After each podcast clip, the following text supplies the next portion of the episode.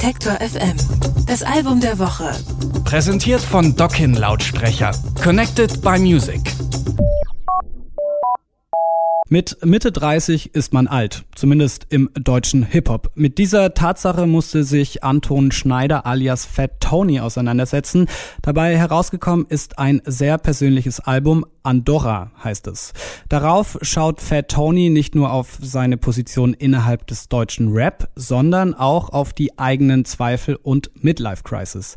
Meine Kollegin Anke Behlert hat sich das Album angehört und ist jetzt bei mir im Studio. Hallo Anke. Hallo. Im Vorfeld zum Album-Release hat äh, Fat Tony das Video zum Song Clint Eastwood veröffentlicht. Darin stellt er Szenen aus dem Intro der Serie King of Queens nach.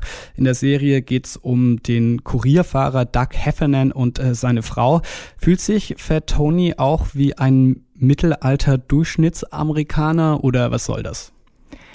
Nein, er fühlt sich nicht wie ein Mittelalter-Durchschnittsamerikaner.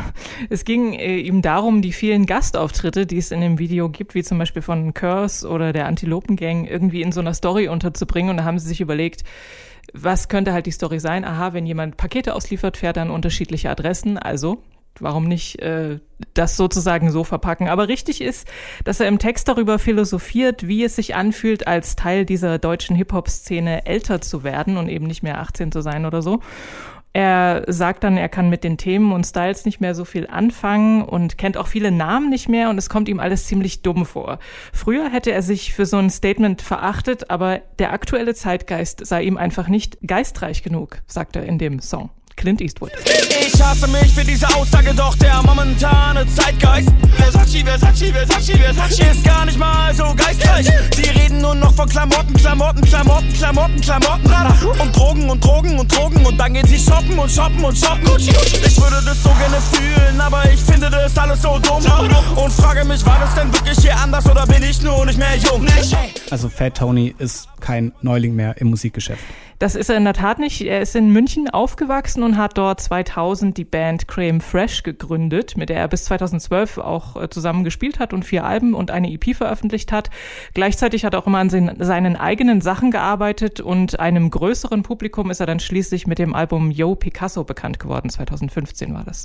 Mhm. Auf dem Album gibt's auch einen äh, Gastauftritt vom Tokotronic-Sänger Dirk von Lotzo. Äh, nicht direkt naheliegend. Wie kam es dazu? Also Fettoni ist, ist in einer Zeit groß geworden, wo man sich noch in kleine Gruppen aufgeteilt hat und sich mittels Musik von den anderen abgegrenzt hat.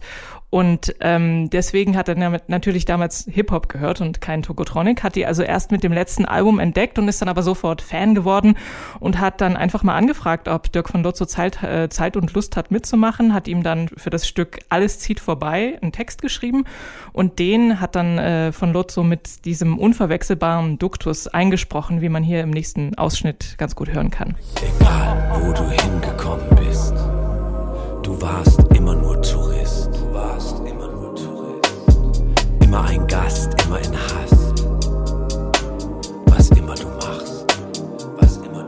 Selbstzweifel, seine Ziele und generell Einblicke in sein Seelenleben gibt Fat Tony auf dem Album und dazu gibt es mal Trap Beats oder zurückgelehnt groovende Samples, mal so ein verjazztes Klavier oder auch mal eine im Badezimmer aufgenommene E-Gitarre wie zum Beispiel in dem Song Digitales Leben.